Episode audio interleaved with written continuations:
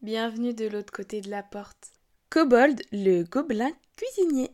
Une histoire contée par Ouanaouk Lors de nos dernières soirées avec Champipi, nous avions amené chacun une spécialité de notre côté de la porte. Je lui ai fait découvrir une crêpe avec du sirop d'érable. Ça ne détrône pas la pavlova à ses yeux. Mais vu qu'il l'a englouti à une vitesse folle, je pense que ça ne l'a pas laissé de marbre. Quant à lui, il m'a ramené des pancakes tout verts. Devant ma mine un peu déconfite, il m'a raconté l'histoire de ces pancakes et m'a même fait rencontrer celui qui les prépare. Kobold, gobelin cuisinier, porte une toque. Mais il n'est pas toc-toc.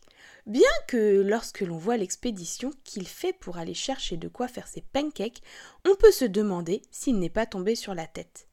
Kobold organise depuis de nombreuses années la baseleur avec Noël.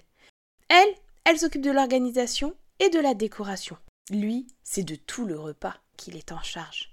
La baseleur est une fête autour de la baselle, que l'on appelle plus communément ici l'épinard.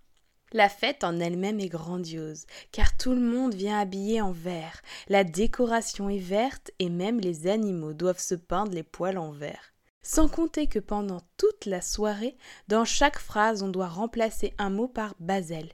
Basel-moi un verre Tu penses qu'on pourra aller baseler bientôt? Ce qui, d'après Champipi, amène à des discussions assez délurées. Il faut dire que de l'autre côté de la porte, ils savent s'amuser. Pendant que Noël prépare les décorations, Kobold doit tout d'abord aller chercher la baselle. Ce n'est pas une mince affaire, car il doit traverser une bonne partie du pays. Tout d'abord, il passe faire un coucou à Champipi. Ah, coucou Champipi Puis, une fois qu'il a traversé le fleuve, il doit supporter des odeurs nauséabondes qui ne viennent pas de fleurs. Juste après se trouve la mangrove interdite, gardée par les amanotes. Ce sont des champignons qui ont la tête rouge avec des points blancs. Ils ne sont pas très commodes. Lorsqu'ils ne peuvent pas piffrer quelqu'un, ils le chargent, la tête la première, afin de lui donner un peu d'urticaire. Une des premières fois où Kobold est passé par là, il était revenu sans basel, mais avec plein de petits boutons sur les jambes.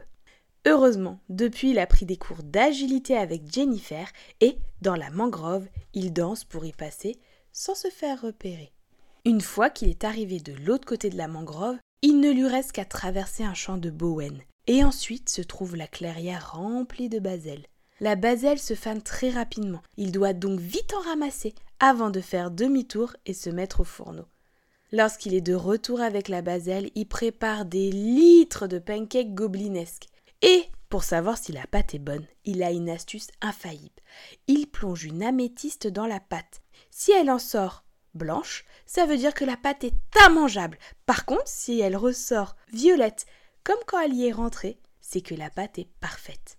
J'ai tellement aimé ces pancakes. Ils sont moelleux comme un câlin de dragon, verts comme les gobelins doux comme un bisou de champipi. Kobold a donné la recette à mon amie Douce Addiction et celle-ci a eu la gentillesse de nous la partager. Alors vite, mettez vos tabliers et vous aussi, venez fêter la baseleur. À bientôt pour de nouvelles aventures